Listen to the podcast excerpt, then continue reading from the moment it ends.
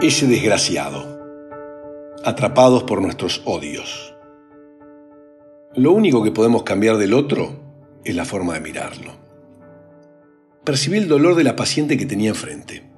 Con más de 50 años y después de una vida de casada, supuse que su marido la habría dejado por alguien más joven. ¿Cuánto hace que se fue? ¿Con esa chirusa? Algo más de 20 años, contestó enojadísima. La respuesta me sorprendió. ¿20 años? Que una pareja se rompiera por un tercero era un drama común, aunque los integrantes lo vivieran como un hecho catastrófico y creyeran ser las únicas personas de la humanidad a quienes les pasaba algo tan terrible. Durante las crisis, también es lógico que la persona abandonada crea que nunca volverá a estar bien.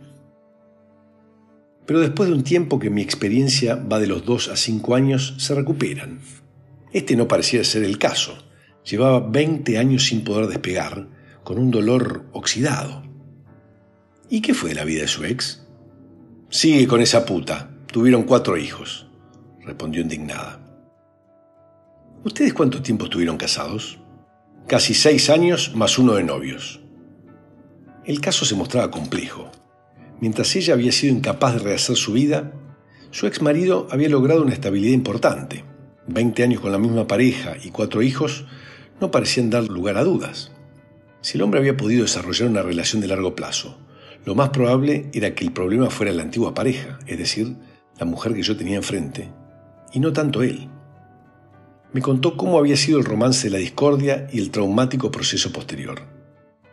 Como ella parecía haber bajado un poco la guardia al conectarse más con el dolor que con su enojo, aproveché. ¿Por qué usted no pudo rehacer su vida y enamorarse nuevamente? Cuando se separaron tendría unos 30 años. Cuando ese desgraciado nos abandonó a mí y a mis hijitos, yo tenía 29 años. Una vergüenza. Me pregunté si sería posible ayudar a alguien en ese estado. ¿No le da tristeza saber que está malgastando su vida? Apuré el paso. ¿Tristeza? No, doctor. Estoy furiosa por lo que mi marido nos hizo. ¿Se refiere a su ex marido? el que la abandonó hace 20 años? Después de un silencio incómodo, le hice una pregunta más directa. ¿Es consciente de que toda su energía está puesta en el lugar equivocado, impidiéndole seguir con su vida? Sí, claro, respondió con naturalidad.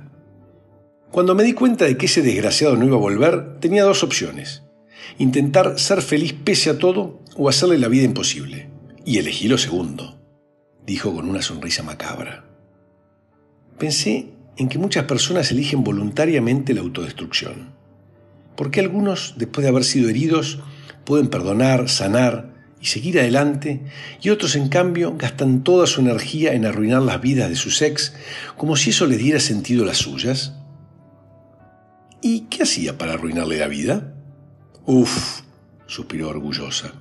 Le inventé denuncias de violencia contra mis hijos, le hice juicio por el no pago de alimentos cuando en realidad me había venido pagando en efectivo, le escondí los pasaportes de los chicos la noche previa que viajaran a los Estados Unidos para que no pudieran viajar con él a Disney, no sé, mil cosas. ¿Y para qué vine acá? Para que me ayude, dijo incómoda. Después de unos minutos que parecieron horas, balbuceó. No puedo seguir viviendo así. Quiero desarrollar mi vida, pero a su vez siento que ya la desperdicié. Los mejores años ya pasaron. ¿O usted cree que con hipertensión y esta panza es fácil encontrar pareja? Además, me dediqué a joderle la vida a mi marido. Si dejo eso atrás, ¿qué hago? Nunca dejan de sorprenderme los estragos del odio, que llevan a una persona a la locura, a perpetuarse en la venganza, Casi todos son conscientes de que al querer destruir al otro, también destruyen sus propias vidas, una suerte de kamikazes. Pero así todo no pueden evitarlo. Entiendo que usted no es una mujer de 29 años y que no tiene el cuerpo de una modelo. También es inevitable que con un enojo de décadas tenga depresión alta. Pero si está dispuesta a hacer algo con su vida, puedo ayudarla. Si en cambio prefiere seguir poniendo toda su energía en torturar a su ex, no tengo nada para ofrecerle. ¿Y qué sería hacer algo con mi vida? preguntó irónica. Aprender a llevar bien lo que la vida le presenta, abrirse a las posibilidades reales que debe tener y que usted desprecia. Hice una pausa y cerrando le dije, haber perdido tiempo nunca es el problema, todos lo perdemos. El tema es seguir perdiéndolo en algo que ya sabemos que nos hace mal. Siempre es más fácil responsabilizar al otro que reconocer nuestros errores. Pero culpar a los demás nos deja estancados en el mismo lugar. Hacernos cargo, en cambio, nos abre la posibilidad de crecer. Usted elige. Si tiene la humildad de buscar un camino, soltando ese pasado que le resulta tan importante, porque hace 20 años que lo abraza con todas sus fuerzas, me avisa. El siguiente paciente tocó el timbre. ¿Qué guardas en esa mano? preguntó Dios. Algo que no quiero soltar, contestó el hombre apretando fuerte su puño. Qué pena, iba a dejarte algo, le dijo Dios.